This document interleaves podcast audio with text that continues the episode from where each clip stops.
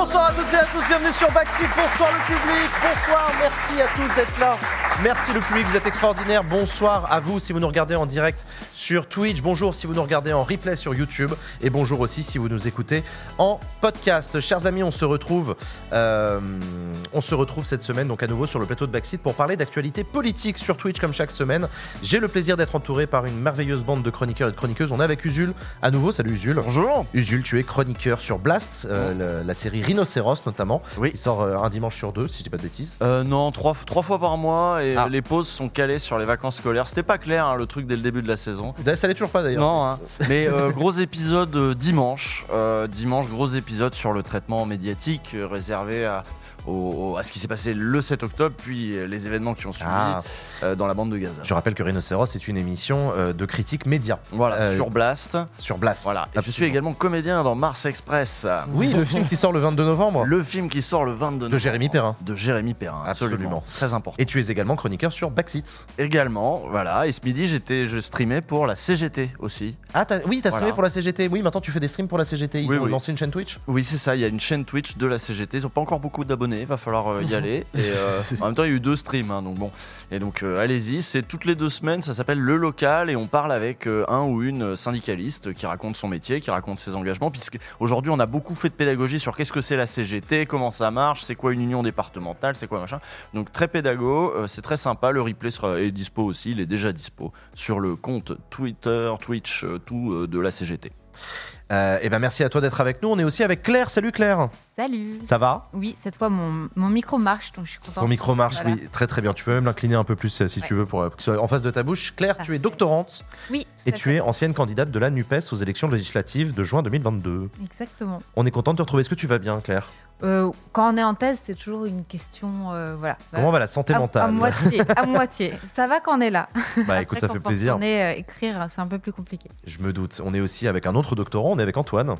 Tout à fait. Et tout comme Claire euh, sur la santé mentale. Tout pareil, vous êtes ravagés tous les deux, mais ça fait plaisir de vous accueillir en tout cas. Doctorant en sciences politiques et directeur par ailleurs de l'Observatoire de l'opinion de la Fondation Jean Jaurès, Exactement. qui est une organisation classée plutôt à gauche. Oui, on va dire ça. C'est On- toujours important, la gauche, tout ça. Ouais, ça Comment- va, faut préciser, bah, faut le réaffirmer. hein, la Fondation Jean Jaurès, parfois, elle a besoin de le réaffirmer sans doute. Euh, bon, merci de, merci d'être avec nous tous les trois. La semaine dernière, il y a eu un petit truc particulier, c'est qu'on a participé, euh, enfin, c'est qu'on a fait un live privé qui était réservé aux donateurs de Backseat. Je vous rappelle que cette émission Backseat n'est possible que grâce à vos dons. Et quand vous donnez de l'argent à Backseat, notamment quand vous donnez un don mensuel euh, de minimum 10 euros, vous avez accès une fois par mois à un live privé qui est réservé aux donateurs à 10 euros minimum, euh, dans lequel on explique, enfin, on fait le point sur Backseat, on vous présente les personnes qui font l'émission, on discute avec vous, on prend vos réflexions, vos remarques, vos questions, euh, on en discute. Donc, si ce n'est pas déjà le cas, je vous invite à aller sur KissKissBankBank, euh, retrouver la campagne de financement de Backseat et vous aurez accès, voilà, vous voyez, entre 5, 10 et 15 euros. Ce sont des exemples des contreparties que vous pouvez obtenir en soutenant euh, l'émission Backseat. Ça t'a plu, Claire, la- l'émission de la semaine dernière justement? Ouais, ouais, c'était Bah, le live chouette. privé. Ouais, puis on a accueilli euh, du coup des, des gens avec nous dans le Zoom. Ouais, des gens du public, bien ouais, sûr, des donateurs. C'était très chouette C'était de super voir cool. des visages. Enfin là, nous, on a le public. devant est nous, beau, hein. c'est- magnifique, mais euh, ouais, c'était sympa. Et bah ouais, c'était super cool. Donc n'hésitez pas vous aussi à faire partie, euh, à faire partie de ça. Bon, sans plus tarder, je vous propose, ça vous dit, qu'on parle de politique. C'est parti pour l'actu de la semaine.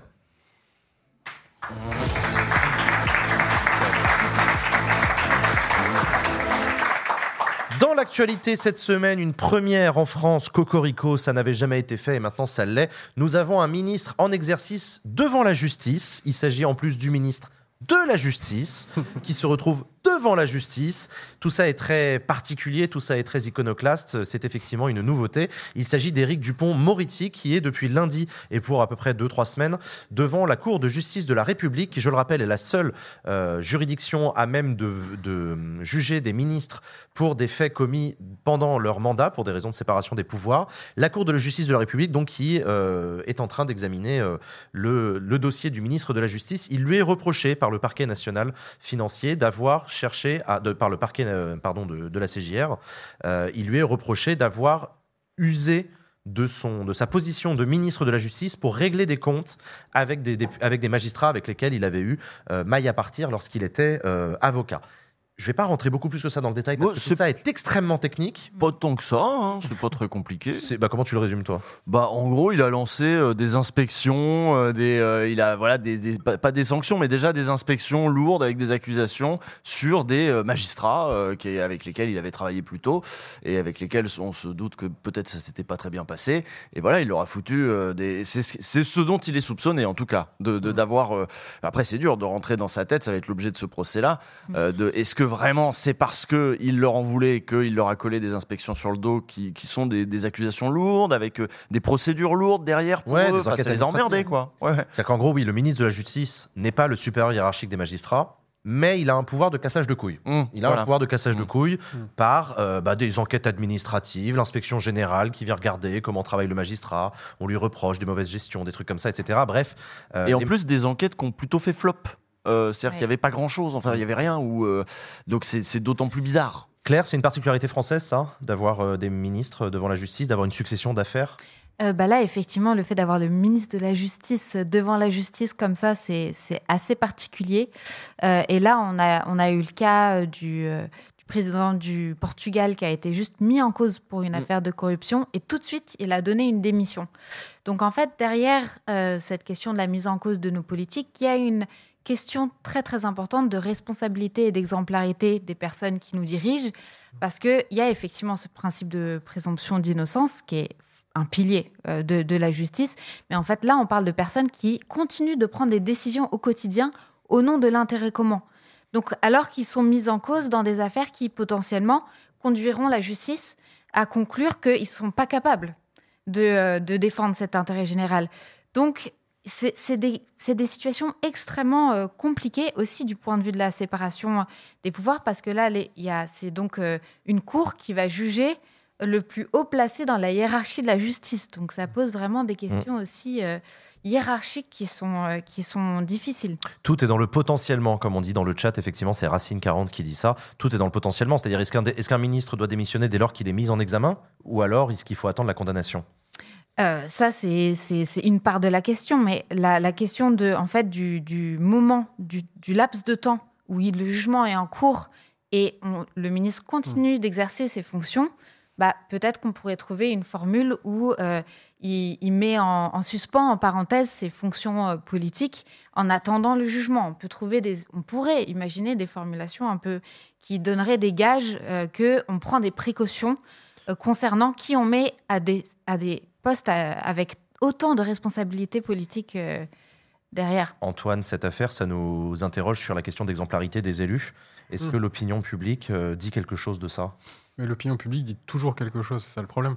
Euh, le- déjà, tout comme Claire, ah oui, bah, je parle toujours pas assez fort. Non, si, si, là c'est bon, c'est Ah, juste pas parfaitement en face. Oui, bah déjà, tout comme Claire sur le, sur le constat et ce qui serait censé, euh, enfin, ce qui devrait être fait dans ces circonstances-là, c'est au, au moins de se mettre en retrait, ça semble être la moindre des choses.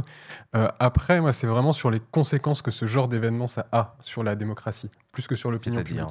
En fait, tu te rends compte que la confiance dans les institutions, elle est liée à trois choses. Déjà, est-ce que les institutions sont capables de produire concrètement des choses positives pour la population? Et là, tu te rends compte qu'il y a vraiment un problème parce qu'il y a énormément de personnes qui pensent que la situation de leurs enfants sera pire que la leur l'heure- aujourd'hui. Il y a une second, un second aspect, c'est l'idée que les institutions soient représentatives de la population. Ouais. là, pour le cas, il y a aussi un problème. Et le troisième élément, c'est l'impression de probité du personnel politique. Et alors là? Et alors là, il y a souci. Euh, déjà, tu as, 60% de la population qui pense que la plupart des hommes et des femmes politiques sont corrompus. Ouais. Et tu as 75% de la population qui pense que les hommes et les femmes politiques agissent principalement dans leurs intérêts personnels. Donc tu as un vrai problème de confiance dans la probité du personnel politique. Et indéniablement, c'est pas juste une perception. C'est-à-dire que tu as des faits concrets qui amènent à ces choses-là.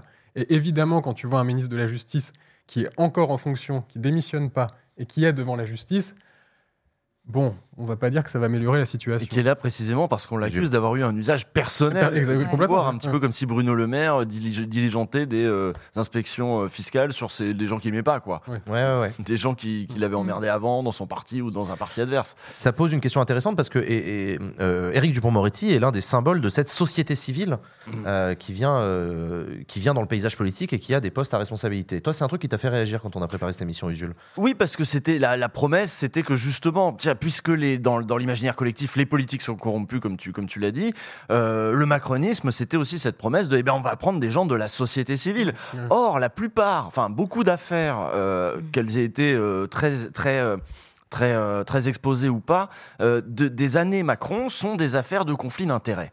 De gens qui venaient du privé euh, et une fois euh, dans, le, dans le public, euh, en fait, on, on soupçonne, bah, prenons Alexis Kohler, prenons Alexis Kohler par Le exemple. secrétaire général de l'Élysée. Voilà, prenons un cas très concret. Il lui est reproché euh, d'avoir, euh, alors qu'il devait exercer pour le, pouvoir public euh, voilà, certaines responsabilités, d'avoir favorisé une grande entreprise, MSC, le, fameux armateur, euh, qui est en partie détenue par sa famille, enfin une partie de la famille de sa mère, etc., chez qui il a pantouflé pendant la campagne de Macron, par qui il était payé. Enfin voilà, c'est ça qui lui est reproché. En effet, on revient à cette idée de, tiens, le pouvoir... Il y a un usage personnel une fois qu'il y est. Donc, euh, après, Alexis Kohler, lui, il, vient, il n'est pas de la société civile, mais ça pose la question de ces allers-retours euh, entre le privé et le public. Est-ce que la politique, c'est un métier? On a envie de dire non, faut pas que la politique soit un métier. Mais alors, qu'est-ce qu'on invente? Pour faire en sorte que euh, bah, euh, on n'en arrive pas à ce genre de situation où ces allers-retours professionnels, politiques, politiques professionnels, bah, on voit le, le macronisme, c'est devenu la règle. Oui. On ne se fait aucun souci pour la suite de la carrière des ministres. Euh, là, je sais pas, Marlène Schiappa, je sais pas qui, des gens qui, dès qu'ils sont plus ministres, on se dit, bah, ils vont se mettre bien dans le privé. Hmm. Et puis ils vont revenir. Et donc, quand ils vont revenir, qu'est-ce qu'ils vont faire? Bah, Peut-être euh, ils vont aussi prendre des décisions. On se demande. Ça, ça pose problème. Ça pose vraiment problème. C'est un soupçon général. Faudrait imaginer d'autres choses, quoi. Mais je pense Antoine. que ça, ça en dit aussi beaucoup sur la sociologie de- du personnel politique, parce que ceux qui viennent du privé, c'est pas n'importe quel poste dans le privé. Hein. Tu vas pas avoir euh, Hmm. un, un- un boulanger ou un ouvrier. Enfin, c'est extrêmement rare d'avoir des personnes comme ça qui pourraient pas profiter du fait d'être passées euh, dans, dans les institutions politiques pour derrière bénéficier d'avantages très concrets dans leur, dans leur travail. Mais là, vu que c'est des postes à très grande responsabilité Mm. dans le privé, évidemment que tu t'interroges sur le lien, les, liens de, Mm. de- les liens de pouvoir qu'il peut y avoir entre le passage dans le public et le passage dans le privé. Et je Mhm. pense qu'une des nouveautés, Jules. je termine avec ça, c'est qu'avant, il y a quand même une grande tradition euh, dans la République de, de, mini- de, de- de- de députés, par exemple, qui exerçaient des professions libérales.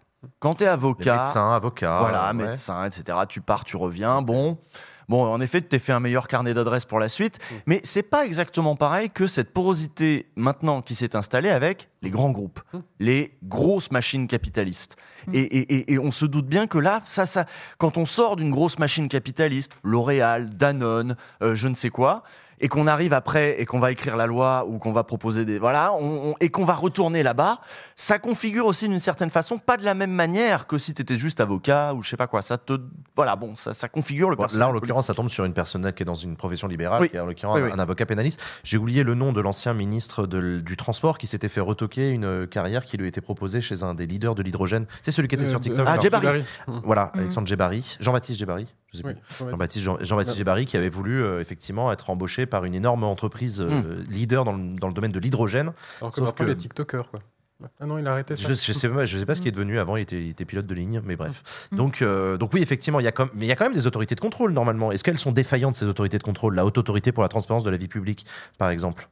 Bah, Claire. justement, pour euh, le cas, euh, le cas du pont Moretti, en fait, dans le dossier, ce qui est indiqué aussi, c'est qu'il a sciemment ignoré les feux orange et rouge qu'on mettait devant lui. En gros, il a eu des signaux qui lui disaient là, c'est un peu touchy ce que tu es en train de faire, euh, et il l'a fait quand même. Donc, je pense que euh, au-delà aussi de, de cette question qu'on a soulevée sur euh, les- le mélange des intérêts privés et des intérêts publics et le flou total qui est créé sur qu'est-ce que c'est l'intérêt public. Parce que je pense, au fond, c'est ça qui se passe. Et ça, ça, c'est le résultat de, gros- globalement, le tournant néolibéral, donc le fait que l'État devienne une espèce de machine qui se met au service des marchés au lieu d'être un vrai contre-pouvoir et un vrai, en vraie articulation conflictuelle avec les marchés. Donc c'est créé par ça, mais au-delà de ça, je pense qu'il y a un truc de sentiment euh, d'impunité euh, dans cette affaire-là, dans cette affaire-ci euh, qui, est, qui est présente et visiblement toutes les barrières, tous les contrôles, la haute autorité, euh, euh, c'est pas suffisant, visiblement. Ah, Vu la non. multiplication des affaires, on a eu plein d'affaires aussi qui concernaient la manière dont les députés utilisaient leur enveloppe parlementaire avec des choses un peu embarrassantes pour euh, certains et certaines parfois. Euh, Et puis Sarkozy Mais- qui repasse devant les Oui. tribunaux pour l'affaire Big Malion. Sarkozy Voilà. Encore autre qui chose. revient, ouais. C'est Donc, encore autre euh, chose. Encore autre chose, mais il y, a- il y a pas mal sur Sarkozy. oui, mais il y a un lien entre en plus l'affaire le euh, du Moretti et, et, Et Sarkozy, et Sarkozy. Sarkozy. Ouais, il était dans l'affaire des écoutes. Voilà, par Thierry Herzog, voilà. euh, l'avocat. Oui, c'est ça. C'est une des parties euh, qui lui est reprochée, c'est aussi d'a- d'avoir euh, euh, d'être parti en vacances avec Thierry Herzog et de s'être publiquement affiché dans Paris Match, il me semble, avec euh, l'avocat Thierry Herzog, qui allait être jugé. Donc quand tu t'affiches euh, à la veille de ton procès avec le ministre de la Justice, c'est une manière d'intimider la, la Cour de justice à laquelle Thierry Herzog allait faire face.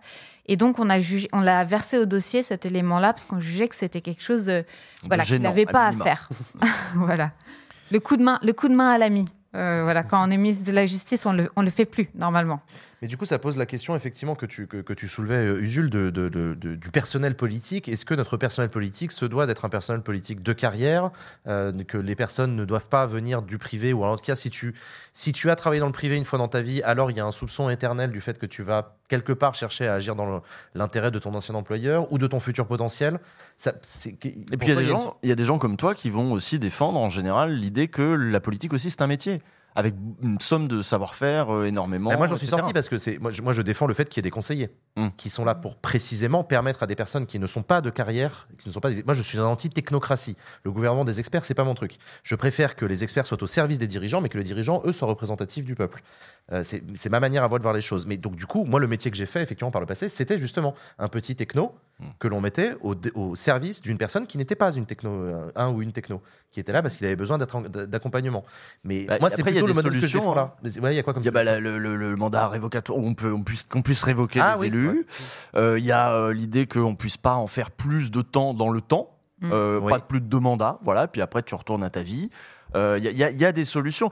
Mais comme tu parlais de l'enveloppe parlementaire, il est plutôt amusant de noter que ces derniers temps, euh, l'idée est plutôt de revenir à l'ancien euh, monde, hein, puisqu'il est euh, là, les députés, il y en a qui proposent de remettre l'enveloppe parlementaire, alors de manière plus transparente qu'avant, hein, avec quand même un peu plus de transparence. Il faudrait motiver l'enveloppe parlementaire. C'est une réserve, la réserve qui est discrétionnaire, c'est-à-dire le, le- le député pouvait en faire ce qu'il voulait. Il pouvait aider le club de foot s'il voulait, il pouvait euh, aider à la rénovation d'une église, je sais pas où. Il faisait ce qu'il voulait avec ça. Et on soupçonne évidemment à chaque fois le clientélisme. Ça a été supprimé euh, sous Macron. Et euh, c'est en train de faire euh, un peu un retour. Euh, et puis voilà, on, on est peut-être en train de réassister. Et, et surtout, il redemande le cumul des mandats.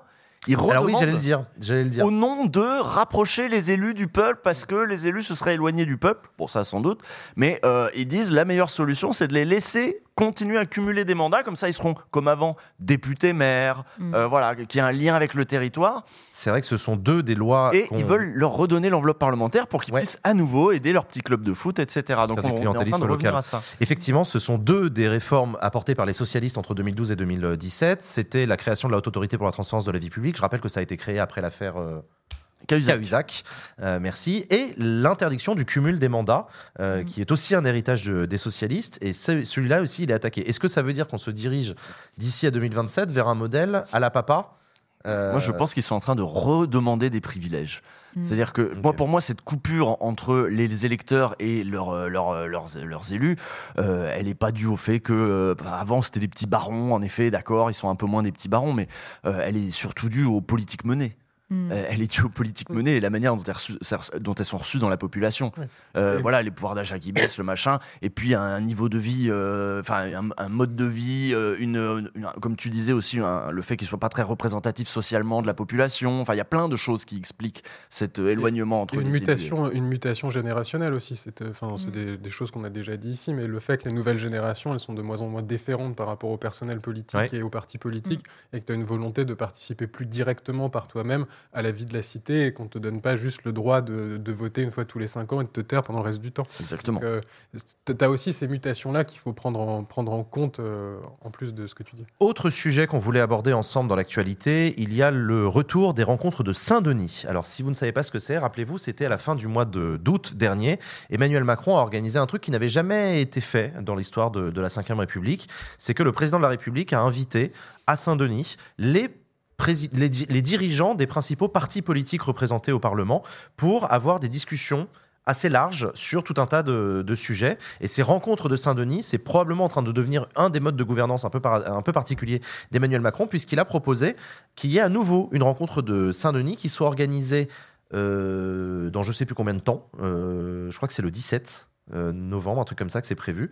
Et dans, cette nouvelle, euh, dans ces nouvelles rencontres de, de Saint-Denis, Emmanuel Macron propose d'avoir une discussion sur l'élargissement du référendum. La possibilité, soit l'abaissement du nombre de signatures nécessaires pour faire un référendum d'initiative partagée, soit la facilitation de faire des référendums pour adopter des lois, donc le fameux article 11 de la Constitution, qui permettrait, qui serait élargi aux questions de société. Chose importante à noter dans ces futures rencontres de Saint-Denis dans quelques jours, toute la gauche a décidé de boycotter cette rencontre, d'Olivier Faure à euh, Manuel Bompard pour les socialistes et les insoumis respectivement. À une exception, c'est euh, Marine Tondelier des écolos qui a dit qu'elle, elle trouvait ça dommage de être parce que son argument c'est de dire oui mais s'il n'y a pas d'écolos autour de la table, c'est sûr qu'ils vont surtout pas parler d'écologie. Donc moi, notre job en tant qu'écologiste, c'est d'aller parler d'écologie. Qu'est-ce que vous en pensez? Est-ce que la gauche a raison de boycotter une occasion de discuter avec le président de la République? Voilà, c'est super. Tu vas parler d'écologie avec le président de la République, puis après, il va rien en avoir à foutre comme d'habitude. C'est- étonnant ce format Saint-Denis. On invite des gens, euh, on invite les chefs de parti, pourquoi pas. Alors, euh, le paritarisme euh, pourrait aussi être s'inviter aussi. On pourrait... Il y a déjà des trucs qui existent. hein. Il y a le CESE, il y a l'Assemblée, Il y a plus ou moins un parlement même- dans ce pays, oui. il y, a- il y a quand même plein de trucs qui existent. Et, euh, et euh, non, il veut faire sa petite réunion dans son coin. Puis de toute façon, c'est lui qui tranche. Donc c'est c'est quoi encore Mhm. ça? Mais ça, c'est un peu une des Antoine. caractéristiques du macronisme, quand même, de, de créer des nouveaux cercles de, dis- de discussion Il y en avait le dehors grand des débat national. tu Oui, s'appelait le grand débat national. Tu avais aussi le conseil, le conseil scientifique qui prenait les décisions pendant le Covid. Enfin, tu as plein d'espaces. Le truc de la ça. refondation, Oui, tu as plein Ouais. d'espaces comme ça qui se créent en dehors des espaces traditionnels. Et à côté de ça, tu, te vois, tu vois quand même que l'Assemblée, le fait d'avoir des vrais débats, ça pose problème. Donc Mm. euh, pourquoi pas utiliser déjà les institutions démocratiques qui existent plutôt que de créer des nouveaux cercles de réflexion? En Alors ils ont créer Backseat, hein, mais bon, c'est- Ce qu'a déclaré, oui, c'est vrai, il n'a pas créé Backseat. Euh, mais ce qu'a créé, euh, ce qu'a- ce qu'a- ce qu'a ce qu'a déclaré Olivier Faure, c'est qu'il ne voyait pas l'intérêt d'aller tenir la chandelle à un, à un grand moment de réconciliation entre la droite et l'extrême droite, euh, puisqu'il reproche notamment à Emmanuel Macron de vouloir accorder une des revendications de la droite et de l'extrême droite en ce moment, c'est la création d'un référendum sur le thème de l'immigration. une revendication historique du RN. hein. Ah oui, de- le référendum sur l'immigration, oui. On veut faire Comme- un référendum comme, sur euh, l'immigration. Comme beaucoup de, revendications historiques du, du RN qui sont en train de juste devenir très monnaie courante dans les débats publics. Et personne. Enfin bon, c'est très étonnant la manière dont euh, les choses se banalisent. Mais oui, sur ce, for- sur ce format Saint-Denis, on a effectivement l'impression que ça s'inscrit dans la longue lignée euh, de la création de bidules démocratiques de la part de la Macronie. Et que je pense qu'il y a une immense lassitude, en fait, parce que. Mine de rien, euh, accorder de l'importance et donner de la force à un processus, comme un processus de, de transformation de la Constitution, ça demande une espèce de, de profondeur politique qui doit se connecter à un moment à quelque chose dans le pays. Mm. Là, en fait, c'est bidule démocratique du fait que, en fait, leurs promesses ont été trahies de manière assez sy- systématique. Euh, exemple, la Convention citoyenne pour le climat, on demande un travail énorme, euh, du temps, les citoyens s'y sont vraiment pris au jeu et ont énormément mis euh, d'énergie et de- d'espoir dans ce processus et finalement on le balaye euh, et on, on le on le prend pas en compte. Donc je pense qu'il y y a une lassitude. Il y a en fait ils sont plus du tout crédibles pour mener un processus démocratique euh, et y compris une, une transformation constitutionnelle. Donc il y a un moment il faut il faut aussi avoir une espèce de de enfin de, de solennité dans la manière dont on, on- et de sérieux en fait. Prendre la démocratie au sérieux. Alors, et là quand on en est au 16e 49.3 en fait tout ce qui viendra comme comme euh, proposition euh, de de démocratie euh, pour faire pour faire vivre ça dans le pays je pense que ça c'est plus du tout crédible Mais venant des des Qu'est-ce qui macronistes, serait, en fait. mais qu'est-ce qui serait à la hauteur alors de cette crédibilité, euh, Antoine, du point de vue de l'opinion publique? T'en t'en parlais tout à l'heure du niveau de défiance. Qu'est-ce qui serait crédible comme mode Alors, de fonctionnement? C'est en fait, tu te rends compte que, alors, j'ai cité un grand homme, Emmanuel Macron, euh, qui le, le 12 avril 2002 nous disait euh, le fait de ne pas avoir de respiration démocratique pendant cinq ans n'est plus adapté à notre époque, qui puis maintenant nous dit notre constitution, hier comme aujourd'hui, peut-être même aujourd'hui davantage qu'hier, est pleinement démocratique. T'en redis l'année? Bah, 12 avril 2022 et aujourd'hui. Donc là, ça Mm. change en pas beaucoup de temps. Ouais. Euh, Et alors, qu'est-ce que t'en tires? Bon, en fait, c'est que c'est vraiment pas à la hauteur hein, la réforme de la Constitution qui est proposée. hein. C'est-à-dire Pour l'instant, on sait pas trop ce qu'il y a dedans. hein. on n'a pas Bon, On grand-chose. voit très bien où ça va vu l'ambiance. Hein. Mais Mm. en- fait, tu, vraiment, il y a une vraie insatisfaction démocratique. C'est que Ouais. même si le gouvernement veut pas qu'on parle de crise démocratique, il y a quand même une crise de la démocratie représentative en Mhm. France.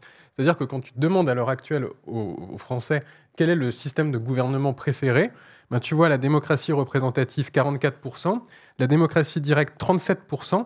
Et des formes d'autoritarisme, 19%. Donc démocratie directe, on est juste 7 points en dessous de la démocratie représentative, et c'est même au-dessus de la démocratie représentative chez les moins de 35 ans. D'accord. Et ce que l'on voit aussi, c'est que quand les aspirations démocratiques elles sont pas satisfaites, c'est là où ça se tourne vers des, vers des demandes de plus grand autoritarisme. Donc euh, il y, a vraiment vraiment une nécessité de prendre en compte l'état de, la société à l'heure actuelle qui est vraiment, enfin, qui n'est plus rien à voir avec ce qui se passait il y a 10, 15 ou 20 ans, mais qui demande davantage de participation politique. Et si ça, c'est pas pris en compte par le gouvernement et même par les partis politiques de manière plus globale, ça peut poser quand même grandement bah, problème. Est-ce que le référendum, c'est pas une manière de le prendre en compte?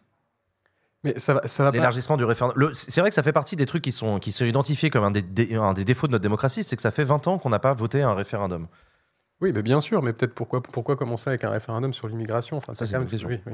C'est que évidemment que le référendum donnait davantage la parole à la population, c'est absolument évident. Mais euh, là, d'ailleurs, est-ce que est-ce que c'est même en soi une bonne une bonne idée de faire des référendums sur des sujets sociétaux? Moi, je pense pas. Voilà, oui, c'est ce que j'avais dit. je, vraiment, je suis pas tout à fait convaincu. Ne serait-ce que pour une raison très simple, c'est qu'un référendum, c'est une campagne référendaire qui dure plusieurs mois, euh, au cours duquel il y a des émissions à la télévision, à la radio, on s'engueule avec le camp du oui, le camp du non. Hein, ça, c'est assez. J'allais dire c'est assez classique, mais ça fait 20 ans qu'il n'y en a pas eu en France. Vous verrez les jeunes, ça, ça voilà, il y a le camp du oui le camp du non.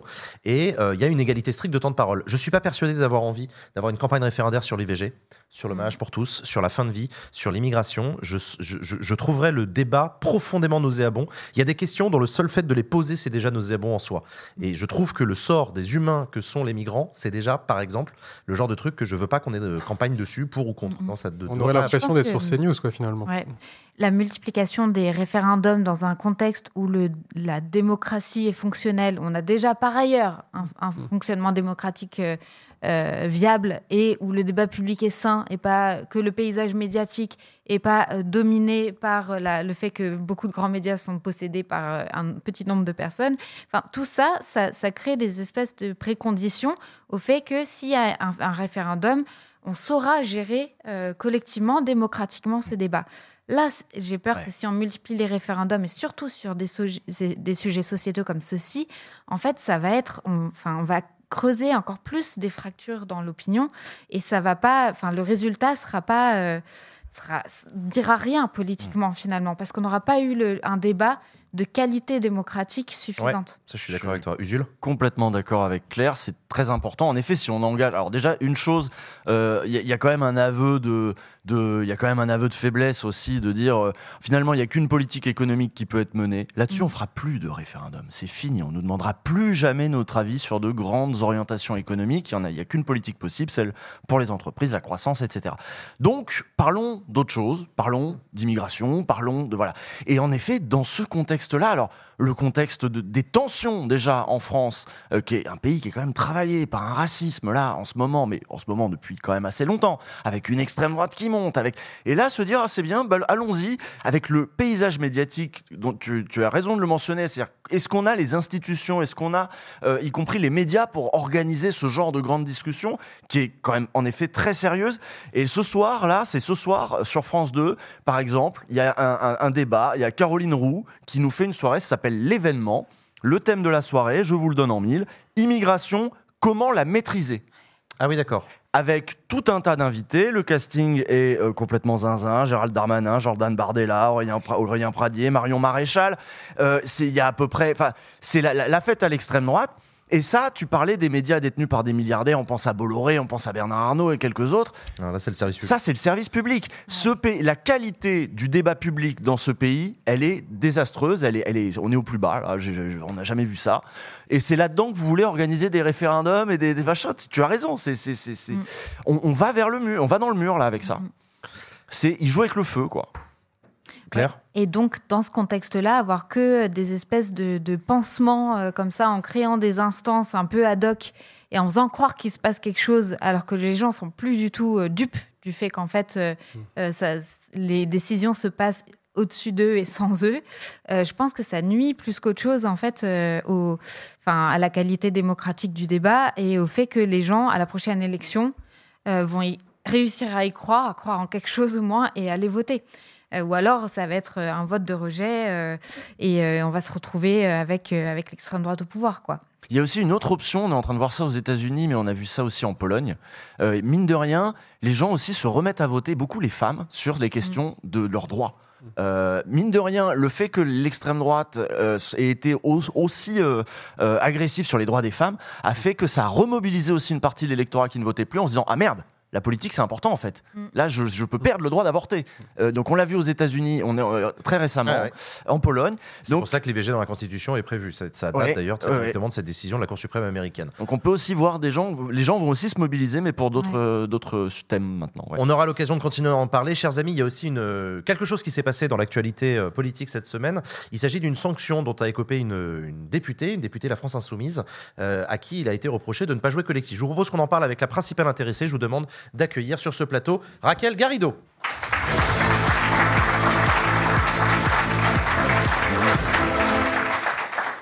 Bonsoir. Bonsoir Raquel Garrido. Bonsoir Jean, Merci. bonsoir Usul, bonsoir Claire et bonsoir Antoine. Antoine. Antoine. Bonsoir tout le monde. Merci Raquel Garrido d'avoir accepté notre invitation. Vous êtes députée La France Insoumise de Seine-Saint-Denis. Vous êtes la cofondatrice du parti euh, de gauche en 2008 avec euh, Jean-Luc Mélenchon. Euh, Vous avez été son avocate aussi à Jean-Luc Mélenchon à partir de 2011. Et je le disais en introduction, il vous est arrivé quelque chose cette semaine. Vous avez été auditionné lundi dernier pendant une heure et demie et il est sorti de cette audition par les responsables du groupe La France Insoumise à l'Assemblée nationale que vous avez été sanctionné. Vous avez écopé de quatre mois de mise euh, au banc, de retrait de vos fonctions d'oratrice de la France Insoumise. Ma première question, c'est à qui est-ce que je m'adresse ce soir? Est-ce que vous êtes une députée historique insoumise ou est-ce que vous êtes une frondeuse? Vous êtes quoi ce soir? Je suis une une insoumises, canal historique. Moi j'ai l'impression de défendre le programme, peut-être même mieux que les autres, parce que je défends la première ligne du premier chapitre, du premier paragraphe, qui est la sixième République et la démocratie. C'est vrai que vous êtes connu pour porter le programme de la, la 6 République pour la France Insoumise. Qu'est-ce qui vous a été reproché? Je crois qu'il y a un désaccord sur ce point. Euh, on a entendu notamment euh, le député Antoine Léaumont qui a tweeté en disant que, que vous avez été sanctionné parce que vous ne respectez pas les décisions collectives. Vous, vous dites de votre côté que vous avez été sanctionné parce que vous avez pris des positions politiques qui ne sont pas dans la veine de celles du parti. Alors qui on doit croire? Alors, j'ai reçu un acte d'accusation par écrit et je, je l'ai demandé et j'ai mis dix jours à l'obtenir, donc euh, je, le, je le donnerai hein, à, qui, m- à, qui, à qui me le demande. Mais je trouve quand même très étonnant qu'un parti décide d'entraver le travail d'une députée sans donner les éléments euh, qui fondent sa décision. Les, les habitants de ma circonscription, donc Bobigny, Drancy-le-Bourget, Mmh. en juin 2022, se sont mobilisés pour chasser la droite affairiste. Il y avait un député là depuis 20 ans qui était Jean-Christophe Lagarde. Ah oui. Le clan Lagarde. Ouais, ouais. Donc les gens... Qui vous en a fait baver d'ailleurs Exactement. Mmh. Et donc les habitants de ma circonscription, par milliers, se sont en fait rebellés contre ce clan Lagarde et ont décidé de m'envoyer moi à l'Assemblée nationale. Et là, maintenant, ils n'ont plus une députée à 100%. Ils ont une députée à, voilà, je sais pas combien, 80, 50%. Il va falloir que je, je vois comment ça va se passer. Mais ça répond pas à ma question. Si, mais ma- ce que je veux dire, c'est que c'est pas normal qu'un parti politique, que, que 20 personnes, que 20 personnes dans un bureau décident à la place des habitants comment fonctionne, comment travaille une députée. Et la moindre des choses, c'est qu'ils se justifient. La moindre des choses, c'est qu'ils donnent des, des faits qui permettent à mes électeurs de juger. Si, comme le dit Antoine Léaumont, je n'ai pas respecté les décisions collectives, ben dis lesquelles Dis lesquelles Sur France Que chacun puisse juger sur pièce. Le 22 octobre sur France Inter, vous avez déclaré, je cite, Jean-Luc Mélenchon ne fait que nuire à la France insoumise depuis l'affaire Quatennens. Fin de citation. Oui, alors ça, Ça, ça, c'est fait partie des qui choses qui m'ont été proposées. Mais évidemment, dans, dans le, dans, le, dans l'acte d'accusation qui m'est envoyé, je, l'appelle l'acte d'accusation parce que c'est, c'est une référence euh, d'avocate d'appeler, d'appeler les choses comme ça. Oui, c'est pas, c'est pas son nom. C'était exact, voici ce qui t'est reproché. Ils n'en sont pas au point de, de eux-mêmes utiliser ce genre de En tout cas, ils l'ont mis par écrit. Donc, ils ont notamment parlé cette, cette sortie-là. Vous Mais vous en prenez sûr. directement à Jean-Luc Mélenchon. Mais bien sûr, c'est écrit noir sur blanc. Et C'est alors, écrit noir sur blanc. et Et, vous donc, le regrettez ou pas de, Et donc, ce que je leur ai dit, c'est que où était, où était la règle? Parce que pour qu'il pour qu'il y ait sanction, il faut qu'il y ait une règle qui soit violée. Où est-il écrit que dans notre organisation, c'est interdit de critiquer Jean-Luc Mélenchon? Alors ils vont répondre, c'est pas principe- interdit. c'est un principe général du droit, on va dire. Ils vont Ah répondre, non, c'est pas interdit. Non, mais alors là, c'est là où vous avez intégré vous-même des phénomènes euh, des, des- de, de soumission interne. La raison pour laquelle, moi, j'ai consacré 30 ans de ma vie. D'accord, à militer avec Jean-Luc Mélenchon, à construire euh, d'abord les courants quand on était au Parti socialiste, la grande association PRS pour la République sociale à partir de 2004, le Parti de gauche ensuite à partir de 2008, la France insoumise, c'est parce que Jean-Luc Mélenchon était pour passer à la sixième République. Et Jean-Luc Mélenchon disait dans tous les meetings ne scandez pas mon nom, ne scandez pas mon nom. euh, nous c'est le programme, nous c'est l'avenir en commun. Mais moi, moi j'étais d'accord avec ça et je croyais ça. J'ai jamais été une fanzouze de Jean-Luc Mélenchon, d'accord? Jamais. Mhm. Je ne suis pas d'accord avec cette façon-là de faire de la politique. Je ne suis pas d'accord. Qu'il y ait des affects, qu'il y ait de l'admiration, très bien. Ça me va très bien. Il n'y a pas de souci parce qu'évidemment, le combat est rude. Et, et c'est bien quand euh, on se le dit et qu'on dit c'est bien, merci, quand on est, on est dans la gratitude. Et...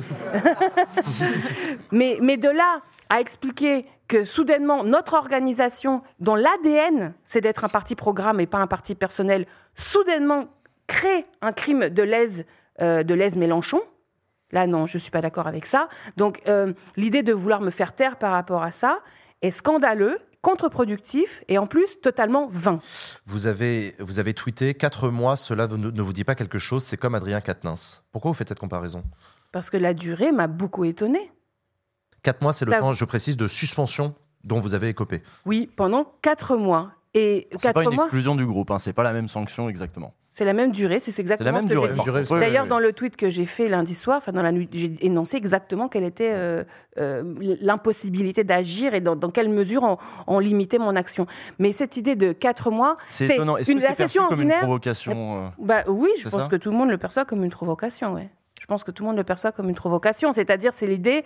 une femme qui critique un homme, c'est quatre mois, et un, un homme qui frappe sa femme, c'est quatre mois. Antoine? En, fait, tous les mouvements de, Jean-Luc Mélenchon depuis 2008, que ce soit le, parti gauche, le, enfin, le front de gauche, la, France insoumise et même derrière la précédente campagne, ça a toujours été des machines de guerre électorale finalement, qui, étaient, qui avaient pour but de gagner euh, les élections, mais non pas les élections toutes d'ailleurs, la présidentielle en particulier. Absolument. En fait, c'est un mouvement davantage qu'un parti. Et finalement, comment faire en sorte qu'il y ait davantage de démocratie interne, puisque c'est ce que vous demandez finalement, au sein de quelque chose qui n'est pas un parti politique, mais qui est un mouvement et qui est donc euh, en mouvement, comme son nom l'indique, où il n'y a pas forcément de possibilité d'avoir de la réflexivité sur ce qui se passe, de discussion, de statut, etc. D'abord, même plus qu'un mouvement, moi je dirais que c'est une euh, écurie présidentielle. Hmm. Appelons les choses. Euh, pendant les périodes de campagne. pendant les périodes de campagne présidentielle. Mais en dehors. Et en dehors, à chaque fois, on a eu des creux. C'est-à-dire que ce soit entre 2012 et 2017 ou entre 2017 et 2022, en gros, on n'a pas été attractif, on n'a pas donné une place aux militants, donc ils sont gentiment euh, rentrés chez eux. Et nous, on se disait, ben, c'est pas grave, ils reviendront pour la campagne d'après. Et ils revenaient? Euh, Plus ou moins, pas forcément les mêmes. Oui, c'est vrai. Pas forcément les mêmes. Et, c'est un pari, je trouve, qui est dangereux de se dire, bah, finalement, tu as collé les affiches, euh, tu as distribué les tracts, mais ce que tu as dans la tête, la façon dont tu, te projettes dans l'avenir, ça ne nous intéresse pas. Euh, nous, l'écurie présidentielle, nous, l'équipe présidentielle, on te rappellera le moment venu. Et je trouve que c'est profondément dangereux de faire ça. D'abord parce que il me semble que il faut qu'on se projette dans l'avenir. Moi, j'estime que la France insoumise, elle a, elle a vocation à durer. Donc, c'est pas une expérience politique qui commence et termine avec Jean-Luc Mélenchon. Par conséquent, il faut qu'on ait des processus internes qui permettent de sécréter des directions, de les valider, une ligne politique, une stratégie politique. Parce que derrière l'unité autour du programme, il y a quand même un grand non-dit, c'est que du coup, qui détermine au quotidien la tactique et la stratégie? Euh, On a 650 mesures, d'accord, mais vous voyez bien que tous les jours à la télévision, les porte-paroles défendent pas 650 mesures. C'est pas ça, faire de la politique. C'est pas euh, j'ouvre mon programme page 1. Voilà. Hmm. Non. La politique, c'est de créer des conversations, c'est de créer des points de discorde, c'est de créer des, fédérations de combat. Et donc, qui décide quelle est la priorité? Moi, je vous prends un exemple. Et c'est la question comment fonctionne ce parti? C'est la question bah que je vais vous poser. Comment fonctionne On sait qu'il n'y a pas de congrès, il n'y a pas de vote. Mais alors, du coup, c'est quoi son mode de fonctionnement? On a l'impression qu'il y a un deux poids deux mesures entre ceux qui sont autour de Jean-Luc Mélenchon et qui sont d'accord avec lui, et ceux qui sont plus aux marges, comme vous, comme Clémentine Autain, comme, euh, comme François Ruffin, comme Alexis Corbière. Et c'est pas une impression. non, là, on n'en est plus là. c'est pas une impression, c'est un fait. C'est un fait. Mais dès le début, il y avait dans la doctrine du populisme de gauche, il y a une place pour le leader, euh, etc. C'était un peu dans le corpus quand même, un petit peu, même si c'était pas écrit tel quel. Il y a une place, dans la pratique et le corpus il y a une euh, place, Il y a une place pour la fonction tribunicienne. Voilà, ouais. Mais vous, on se voit, on se tutoie, je ne sais plus. Euh, D'abord, il n'y a pas que le tribun qui avait une fonction tribunicienne, vous l'aurez remarqué. Il y avait des orateurs. On a, on a quand même euh, cultivé en notre sein l'art oratoire, euh, la capacité euh, de, que ce soit dans les grands meetings, que ce soit dans les médias. Et moi, je suis aussi le produit de ça. même, même quand je décide, par exemple, de, consacrer du temps professionnellement à l'intervention dans la télévision de masse, voire de la télévision de divertissement, Hanouna. on est Hanouna, et ainsi de suite, on est exactement dans la même fonction. Donc, pour moi, je l'ai jamais perçu comme étant euh, un, truc de, tous derrière un seul homme. C'est, n'est pas le sujet. Pour moi, cet homme-là, Jean-Luc Mélenchon, c'est en fait un cheval voilà, qui permet de passer à la sixième République. Sauf qu'aujourd'hui, euh, aujourd'hui, je considère que lui-même met en danger notre propre aptitude à être cru et à être, et à être reconnu comme outil susceptible d'avoir un projet démocratique par- pour le pays. Parce qu'en réalité, si on n'incarne pas nous-mêmes, on n'a pas le début de commencement d'une idée de comment faire un projet démocratique dans le mouvement, comment on peut être crédible dans le projet démocratique pour le pays? Or, le 49.3 Hmm. euh, à répétition, l'adoption de la loi retraite par 49.3 montre que c'est bien ça le sujet. C'est bien ça le sujet. Hier soir, au Place Bourbon, j'étais avec Dernière Rénovation, Qui a fait un rassemblement qui, pour moi, est extra, vraiment très bien, très intelligent. Pourquoi? Parce qu'ils sont venus dénoncer le 49.3. Dernière Rénovation a obtenu la majorité euh, de l'opinion française, a obtenu la majorité de l'opinion des députés qui ont voté à la loyale dans l'hémicycle 12 milliards d'euros pour la rénovation thermique des bâtiments. Donc la bataille des idées, elle est gagnée. C'est quoi le problème? C'est que le président de la République concentre trop de pouvoir et dispose de ce pouvoir très spécial qui est une télécommande qui lui permet d'éteindre l'Assemblée nationale, donc la démocratie. Faites un parallèle entre Emmanuel Macron et Jean-Luc Mélenchon dans leur mode de fonctionnement. Ah, Bah, c'est ce que vous êtes en train de faire. là, non, parce que je pense pas que Jean-Luc Mélenchon ait la même télécommande. Non, il n'est pas président Bon, de la République. d'accord. Peut La preuve, la preuve, c'est qu'il peut Mais il pas est- éteindre Raquel Garrido. Ah. Hein? Bon, donc euh, ça n'est pas vrai. Et comme il peut pas éteindre les insoumis, il peut pas éteindre. C'est pas vrai. En fait, ça ne marche pas. Cette règle n'existe pas chez nous. Claire. euh, de, de dire que une seule personne fait taire les autres. Et d'ailleurs, vous, vous avez- ce qui est quand même très frappant, c'est que depuis qu'ils m'ont sanctionné, ils sont tous sur les plateaux en disant mais non, c'est pas du tout parce qu'elle a critiqué Mélenchon. Alors, mais pas du tout. Bah, vous Pas du vous tout. Alors que- Donc, je- ce que je vais faire, c'est que aux membres du, du- de- du groupe parlementaire qui me l'ont demandé, je vais donner l'acte d'accusation. Et chacun pourra voir ce qu'il y a écrit, de, ce qu'il y a écrit dessus. C'est écrit noir sur blanc. Et c'est d'ailleurs ce sur quoi je me suis défendue dans la- l'audition pendant une heure et demie. Parce qu'à la fin, le communiqué, il n'a pas de rapport avec ce sur quoi je me suis, je me suis défendue. Parce que là aussi, il y a des procédures qui sont in- in- inventées au cours de l'eau, comme ça, qui changent tous les jours. Euh, qui... C'est pas possible. C'est pas possible. ouais. Euh, Aujourd'hui, on s'est on s'est félicité du fait que le Conseil d'État a annulé la, la dissolution de- des soulèvements de la terre. Parce que précisément dans un état des droits, il y a, il y a des limites à, à l'arbitraire. Alors, du- ça- ça- mais chez nous, comment du coup être, euh, faire différemment? Nous aussi, on doit avoir des procédures. Si on te reproche quelque chose, il faut dire quoi? Il faut dire quelle est la règle violée? Quelle est la règle violée? S'il n'y a pas une compréhension euh, admise de tous qui la règle existe, La discipline collective. Déjà, elle peut pas. Alors, discipline collective. Quelle est la règle collective que j'ai pas respectée Laquelle? La discipline de groupe. Je sais pas, j'essaye de me mettre à leur Non, place. mais d'accord. La mais alors discipline pourquoi de ils ne le groupe. disent pas? Pourquoi ils ne disent pas? Ils ont pris un exemple. Ils ont dit parce que euh, nous avions décidé de ne pas mettre la suppression de l'article 49.3 dans la niche parlementaire du 30 novembre. Ce qu'on a eu euh, au départ, c'était c'était l'idée. hein. On devait décision, ouais. déposer une proposition de loi constitutionnelle pour supprimer le- l'article 49.3. Excellente idée. Tout à fait opportune sur le plan politique. Je pense que c'est absolument incontestable que, c'est- que ça aurait Ouais, été très très bien de le mettre dans la niche. Bon. Alors j'ai été désigné chef de file, on a commencé le travail et plouf, ils ont décidé de l'enlever. Fin septembre. Et moi, j'ai continué la bataille pour qu'on pour qu'on le mette. C'est-à-dire, j'ai insisté en interne, dans les boucles, et puis pu- publiquement, j'ai continué la bataille, non pas en disant ils l'ont enlevé, il faut le remettre. J'ai pas dévoilé cet aspect-là. J'ai juste dit il faut qu'on se batte là-dessus. Bon, et ils me reprochent ça. Et alors, je leur dis mais attendez, la décision collective, c'est de ne pas mettre la PPLC dans la niche. Ça, je le respecte. De toute façon, j'ai pas, le- j'ai pas le choix. Je n'ai pas les moyens de le mettre dans la niche.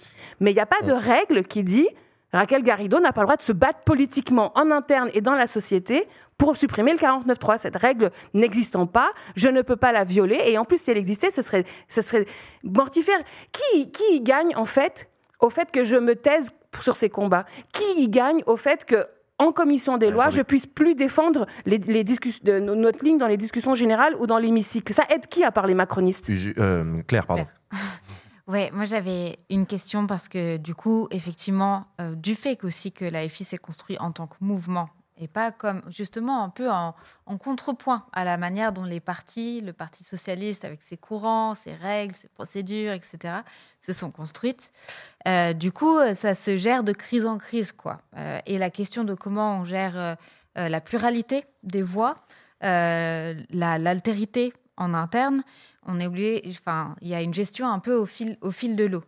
Donc, la question, maintenant, il y a cette sanction, c'est celle de la suite. Euh, pour toi, mais également pour euh, les, voix qui aussi s'affirment un peu à l'extérieur euh, de l'AFI, comme Clémentine Autain ou François Ruffin. Comment ça tient ensemble, tout ça? Parce que c'est la même famille politique, c'est les mêmes objectifs, c'est le, même objectif de prise de pouvoir d'un certain corpus d'idées. Donc, comment on avance à partir de ça? Il faut avoir la, la volonté d'être unitaire pour 10. Moi, je suis pour l'unité des insoumis. Je suis pour l'unité de la NUPES. Je suis pour l'unité du mouvement syndical. Je suis pour l'unité du peuple. Et d'ailleurs, les points de discorde que j'ai eus avec, euh, avec Jean-Luc Mélenchon portent précisément là-dessus. Sur le fait que je l'ai trouvé pas très unitaire pendant le mouvement des retraites.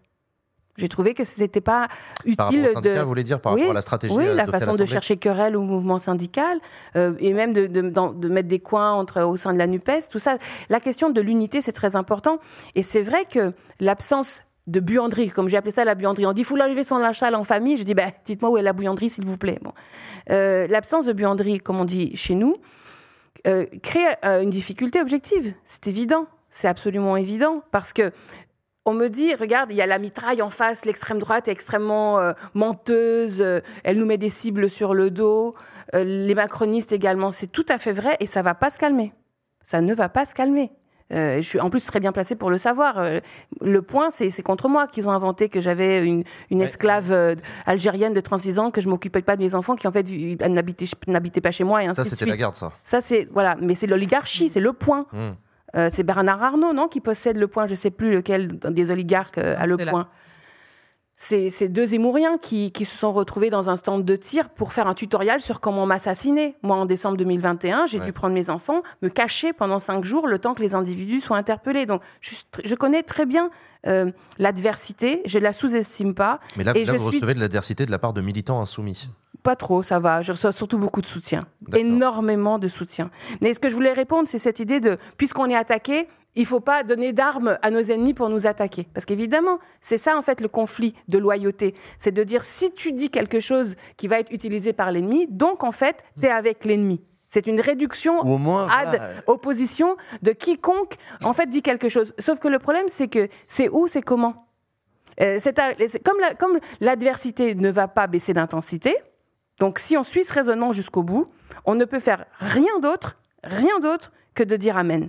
Avec une situation où par exemple sur la manif de dimanche, il y avait Est-ce que vous y allez à la manif de dimanche contre l'antisémitisme alors, je, euh, attendez, juste je, vous, ai- je termine là-dessus. Pendant la réunion du groupe qui discutait de ça, qui est une discussion très complexe, Jean-Luc Mélenchon a tweeté. Donc quelqu'un a dit, mais attendez, Jean-Luc vient de tweeter de toute façon.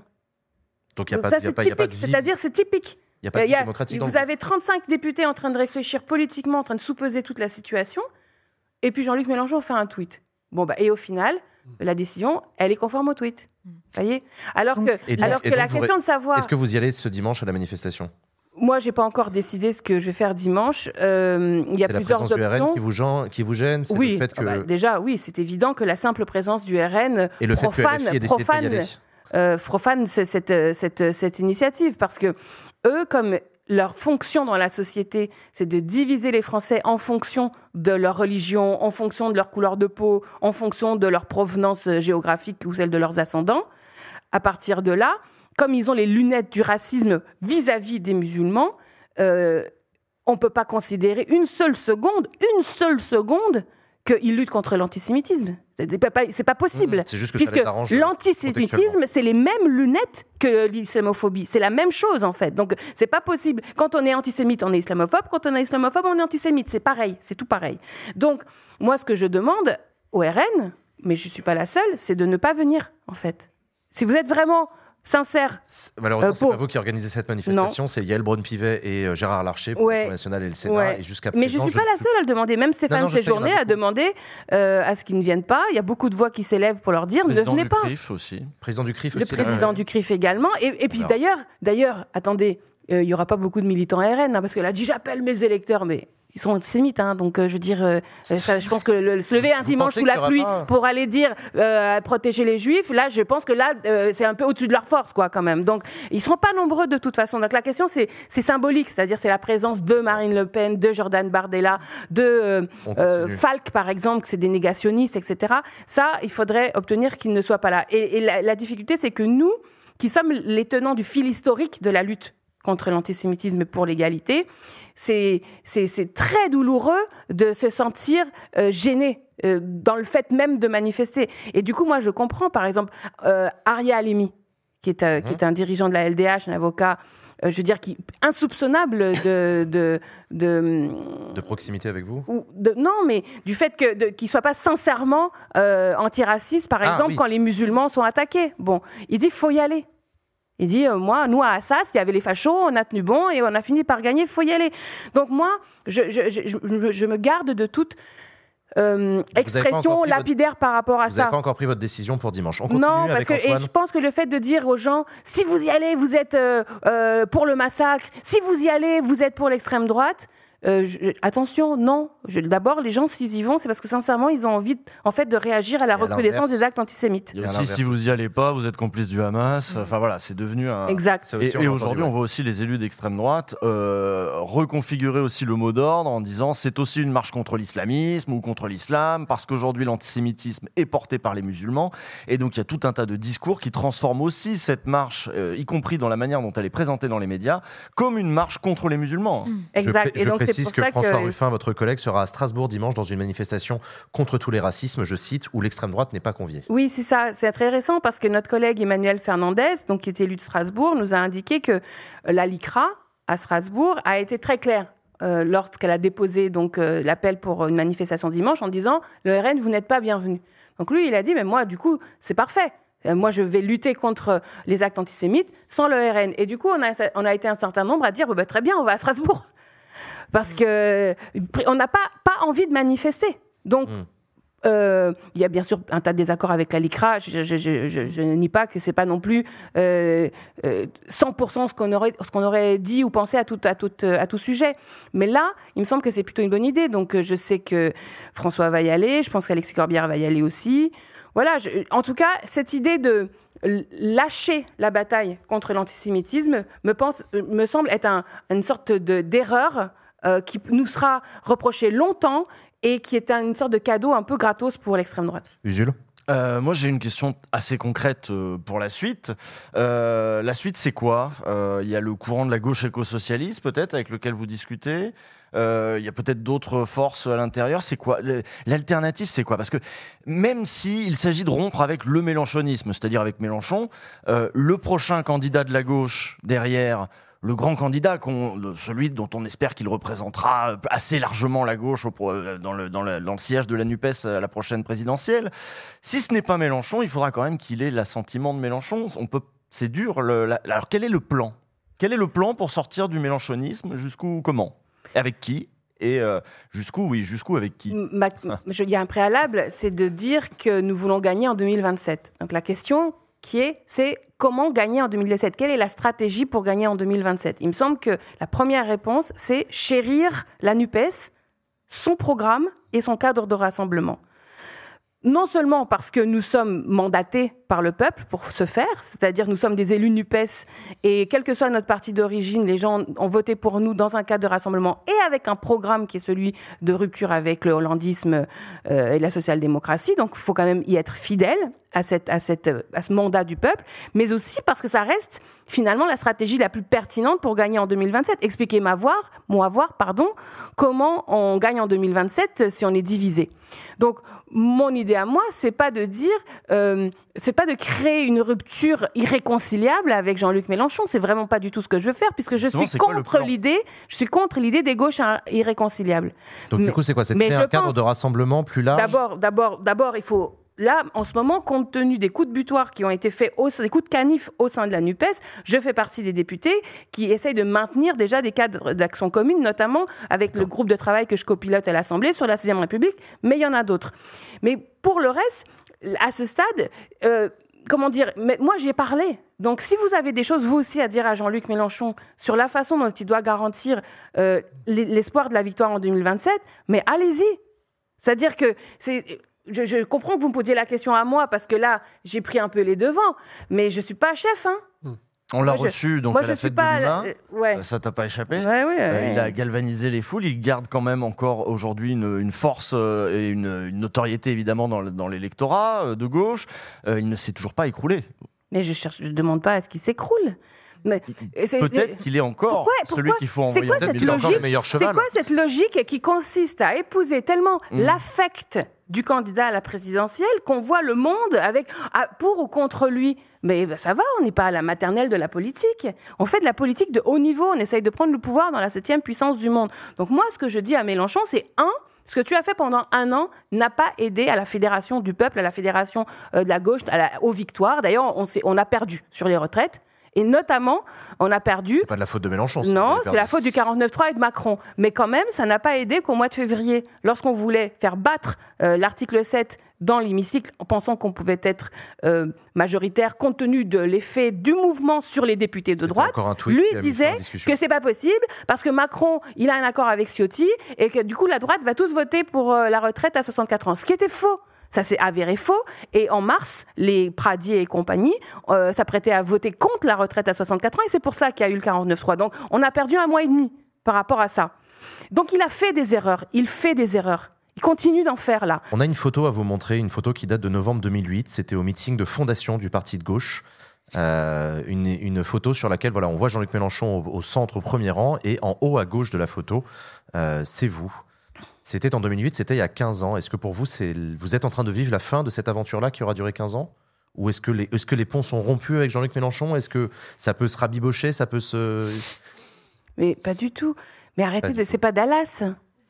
Alors, tout le monde s'en fout des rapports personnels entre Mélenchon et Bah, moi. ça joue. euh, Mais ça fait penser un peu à ce qui s'était passé à Podemos quand même entre, entre le- la rupture d'Inigo Herrera par rapport, euh, par rapport à Pablo Iglesias. Enfin, d'habitude, quand il y avait des voix qui étaient un peu divergentes au sein des organisations de Jean-Luc Mélenchon, c'est ce qui s'était passé avec Charles Girac par exemple. Ça, c'était bon, le, le- le départ était, était plus, euh, était moins euh, bruyant que, que ce que vous faites aujourd'hui et de- d'exprimer comme vous le faites le- le- les divergences. Est-ce qu'il n'y a pas un point de non-retour quand même assez majeur qui a été franchi ces, derniers, ces dernières semaines? Charlotte Girard, quand euh, au sortir de la campagne présidentielle de 2017, qui était donc notre deuxième défaite, elle a dit il faut qu'on démocratise l'organisation. Mm. Et elle s'est pris un non, euh, voilà, assez ferme. Et à partir de là, elle a dit écoutez, ben dans ce cas-là, je veux plus être votre candidate pour les européennes. Elle devait être tête de liste. Et elle a dit bah, si c'est ça, bah ciao, moi je suis maître de conférence. Euh, j'ai voilà un droit constitutionnel, donc je vais faire ma vie. Et à ce moment-là, euh, c'était son choix. C'était son choix. Moi, à ce moment-là, je faisais de la télévision à titre professionnel. J'étais pas de toute façon dans l'organisation. Et puis certaines autres personnalités qui étaient dans un rapport direct avec Jean-Luc Mélenchon ont été répudiées, d'accord, dont un par tweet, François Coq. Et il est parti. Euh, à l'époque, on avait un fonctionnement très clanique et qui pouvait peut-être se justifier compte tenu de l'adversité qui était de s'en prendre à la social-démocratie, qui avait tous les leviers du, de- du pouvoir. L'Élysée, les régions, les départements, ils avaient tout. Bon. Mais non, on est premier, on a gagné. On a gagné vis-à-vis de la social-démocratie. Euh, on, on est la première force. Donc ça n'a Il n'y a pas eu la mutation qui aurait dû avoir lieu, selon vous, à l'issue de cette victoire sur la social-démocratie Le parti n'a pas muté en ce qu'il aurait dû de- devenir. Voilà, et donc c'est encore à l'ordre du jour. C'est-à-dire, il faut faire aujourd'hui, c'est pas trop tard, euh, ce qu'on aurait dû commencer déjà il y a plus un an et demi, c'est-à-dire d'abord commencer par demander aux militants. Demandez aux groupes d'action, demandez aux militants, vous voulez quoi en fait? On n'est pas obligé de copier les autres organisations, personne n'a envie de voter à tout bout de champ, per- personne n'a envie de cristalliser des oppositions permanentes, euh, comme ça, totales, comme sur, dans, dans des courants. Je pense pas que ce soit ça le désir des militants. Mais par contre, qu'on leur demande jamais leur avis, qu'on n'élise jamais les, les- les représentants, euh, bon, non, ça, ça correspond pas. Donc, partons de ça. Consultons aussi, on a le droit de consulter, des sociologues des organisations, c'est-à-dire qui vous diront, si vous donnez tous les pouvoirs à des députés euh, dans, votre, dans votre cadre de direction, ça va sécréter tel type de décision. Regardez comment faut- fait le mouvement syndical, les différentes branches d'ailleurs du mouvement syndical, qui ne fonctionnent pas toutes de la même façon. Comment c'était dans le passé, dans l'histoire. Euh, Est-ce qu'on n'a pas l'intelligence suffisante pour, pour fabriquer cette organisation qui nous ressemble et qui nous rassemble? Dernière question, Claire. Ouais, encore une fois, sur euh, ce qui est possible, et tu as commencé à évoquer des, des pistes là. Du coup, la pièce manquante, finalement, ce serait un, un cadre interne qui permettrait l'expression de la diversité des, des, vis- des visions, euh, des stratégies possibles, etc. Euh, mais comment, en fait, comment euh, euh, c'est possible de tenir l'équilibre entre préserver la forme mouvement qui fait l'identité euh, de l'AFI euh, et, et pas tomber justement dans les formes qu'on a pu reprocher au PS ou à ELV dans ce presque trop plein de procédurialisme interne, de on vote toutes les semaines et finalement toute la vie militante est un peu rabougrie et très, très auto-centrée. Euh, et c'est, enfin, c'est généralement les deux, euh, les deux euh, piliers qu'on oppose. Donc, comment, c'est quoi la voie? D'abord, moi, je suis pas tellement certaine que cette distinction, euh, cette sous-division, on dirait nous les juristes, entre parti et mouvement, soit très pertinente. D'abord, il y a un parti, la France Insoumise.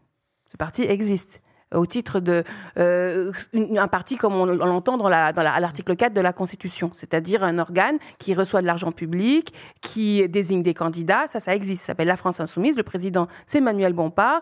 Il y a un bureau de deux personnes et tout l'argent est là-bas, je crois. Et je crois, mais, mais en même temps c'est assez opaque, je crois aussi que les bâtiments, par exemple les locaux qu'on est en train d'acheter actuellement grâce aux dons, j'imagine, qui sont la propriété de ce parti. J'imagine parce que je ne le sais pas. Je ne sais pas. Moi, je considère que la liberté d'association, ça a du bon au sens de la loi de 1901. C'est-à-dire cette idée qu'on cotise, on donne de l'argent et on, on décide ensemble de ce qu'on fait de cet argent, c'est plutôt une bonne idée. C'est-à-dire que je défends la liberté d'association et je suis pas tellement pour cette idée que, en fait, on donne tout un cadre, à une espèce de, de, de, sommet qui dirige tout et que nous, en fait, on n'est pas liés entre nous. Euh, je pense que ce vouloir être ensemble, c'est important.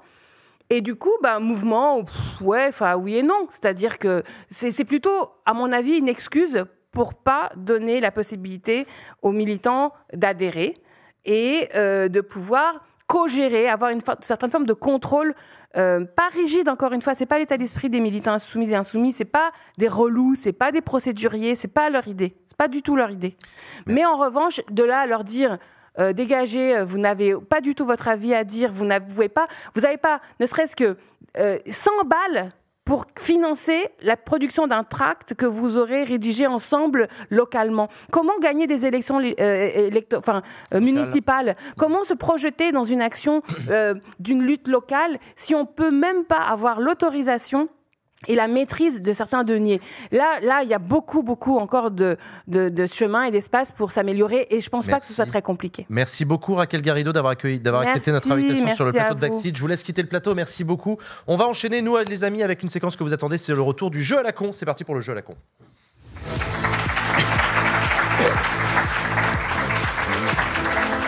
Alors, chers amis, cette semaine dans le jeu à la con, on refait, hop là, le jeu du post-it comme la dernière fois. Donc ça c'est pour moi, ça c'est pour toi, ça c'est pour toi Antoine et ça c'est pour toi Claire. Soyez discrets quand vous le regardez, chers amis. Le jeu est très simple. Nous euh, avons un personnage qui nous est attribué par la prod, euh, je ne sais pas qui, et on doit chacun deviner. On a le droit de poser des questions. On a le droit de poser des questions à vous le public. D'ailleurs, je pense, je vous propose que cette semaine on essaye de poser surtout des questions au public plutôt que de les poser entre nous pour essayer de deviner. Et le but c'est de deviner le plus rapidement possible.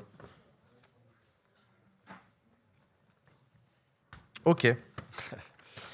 Euh, Attends, ok. faut que je me le regarde. Est-ce que je suis. Je peux commencer ou Ouais, on y vas-y, va, là? Jules, Est-ce ouais, que je suis un personnage fictif? Euh, non. Non. Merde, bon bah allez-y. Est-ce que je suis vivant? Non. Non. Non. Ok. Non, non, non, Non, non. non, non. Je suis dead. Si, non, ouais, non. Ouais. Euh, Euh, Est-ce que je suis un homme? Non. Ah, mais nous, on a des questions aussi. Ben ouais, Allez-y, allez-y. allez-y. Ah. C'est à la sauvage. Hein. Ah, C'est Ah, d'accord. Est-ce que je suis un La dernière homme fois que je l'ai fait, il y avait un ordre. Ah ouais, mais On là. a dit, on aime bien avoir un Ouais. Non, mais là, cadre. c'est plus gazeux. Ouais, mais là, là c'est plus C'est gazeux. gazeux. On est sur un fonctionnement gazeux. Donc toi, ta question, c'était quoi? Est-ce que je suis un homme Apparemment, oui. La réponse est oui. Et est-ce que je suis un homme? Non. Ok. Euh, Est-ce que je suis mort depuis longtemps? D'accord. C'est- Ah. Euh, je, suis, je, suis, je suis mort pendant le 20e, le 20e siècle? Oui, Oui, ok, d'accord. Ça fait Et je longtemps. suis donc. euh, je suis un personnage réel. Je suis une femme. oui, Est-ce que je travaille sur Internet? Oui. Oui. oui. Est-ce que je suis Lena Situation? Mais Oui. non, mais c'est impossible. Comment c'est possible? Tu l'as vu où? Non, mais tu l'as vu. j'ai deviné Mais non, mais c'est Je- impossible. Je vous expliquerai ma méthode après. Je vous expliquerai ma méthode après. Ah bah va falloir que tu nous expliques ça Ouais, parce que c'est juste Ouais. pas possible quoi. Non mais si. c'est- Vache. Euh, Le psych. ok. Donc moi je suis mort. Est-ce que je faisais de la politique? Non. Alors. Non, la réponse est non. Un, non, un- non. un chouïa. Un chouïa. Mais c'est Euh, pas- oui, on peut- ouais, mais bon, c'est pas son boulot, ouais, quoi. Non, Non, c'est pas, son boulot. Sur ton temps libre, peut-être tu disais des trucs politiques, oui. D'accord, ok. Est-ce que je suis vivant? Non. Et est-ce que moi je suis vivante Oui. Vivante. Je suis Oui, vivante. oui, oui, oui. Euh, Absolument. Euh, hop, hop, hop, hop. Est-ce que j'étais un artiste? Oui, Est-ce que j'étais chanteur? Oui. Est-ce que je suis Johnny Hallyday? Non, Ah, je me suis dit, lui aussi, il a compris la logique, il va, il va Il trouver. m'a dit non, je la connais pas ta Eh non, technique ouais. magique là. ça serait retrouvé à deux pendant une heure là. Euh, est-ce que je suis une femme politique? Euh, Est-ce que- Oui et non. Bah, Est-ce que bon, je suis oui. de droite? Non. Euh... Ça dépend. Ça n'existe pas Pour, ça. pour Usul peut-être un Est-ce peu. que je suis un homme politique Oui. Oui. Et pas des moindres. Est-ce que est-ce que j'étais euh, est-ce que je suis chanteur français? Non. Est-ce que je suis dans, enfin, je suis affiliée à un parti ou euh, Non. Non. Non. Tu vois que c'est compliqué, du coup. ouais. Est-ce que je suis un homme politique soviétique? Ouais. Oui. ah mais c'est quoi Est-ce que je suis Lénine? Oui. Absolument.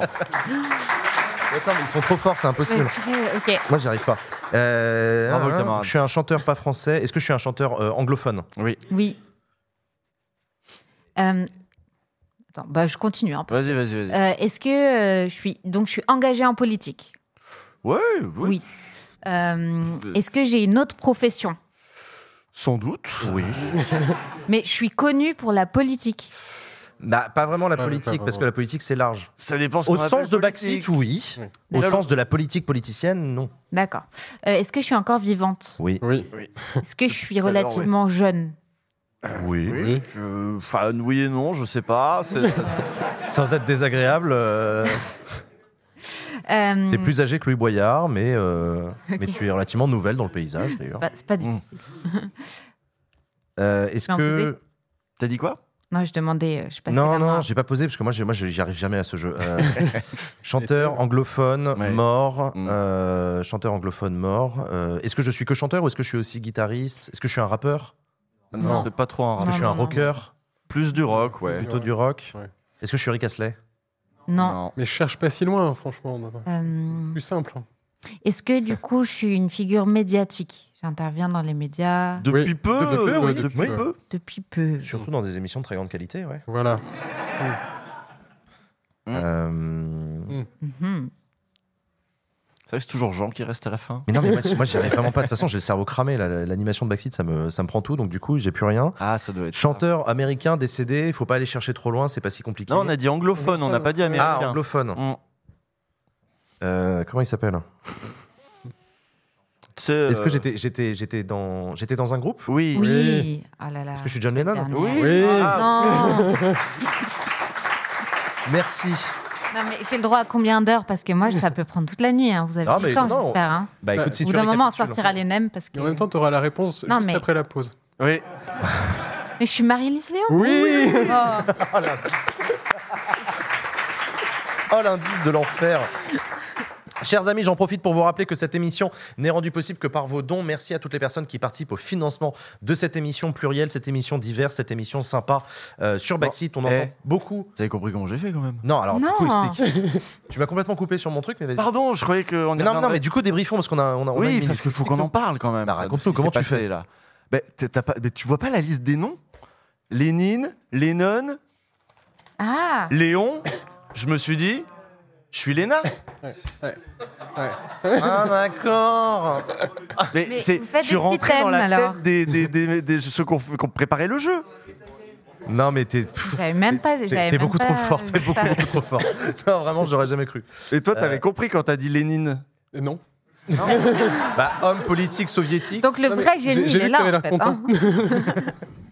Et Lennon, pareil, tu t'es pas dit Lénine, Lennon, Lennon. Non, pas du tout. Ça- ça Moi, sonne j'étais ailleurs. pareil. J'étais en train de chercher du Ouais. côté de, des mêmes internet et tout. D'accord, J'ai ok, retrouvé. très bien. Bon. Euh, bon, j'en profite donc encore une fois pour vous remercier pour vos dons. C'est grâce à vous qu'on fait cette émission. Cette émission, c'est euh, une dizaine, une vingtaine de personnes qui travaillent chaque semaine pour rendre possible cette émission sur euh, Twitch et aussi sur YouTube. Si vous nous regardez sur YouTube, vous aussi venez sur KissKissBankBank et rejoignez le club Backseat, rejoignez les donateurs qui rendent possible cette émission. Vous verrez, il y a plein d'avantages à avoir. Et si vous faites partie du club, vous avez encore plus d'avantages que les autres. Vous découvrirez tout ça sur la page KissKissBankBank de l'émission. Merci à tous. On va marquer une pause et on se retrouve après la pause avec notre invité politique. Il s'agit de Marie-Lise Léon, la secrétaire générale de la CFDT. À tout de suite après la pause.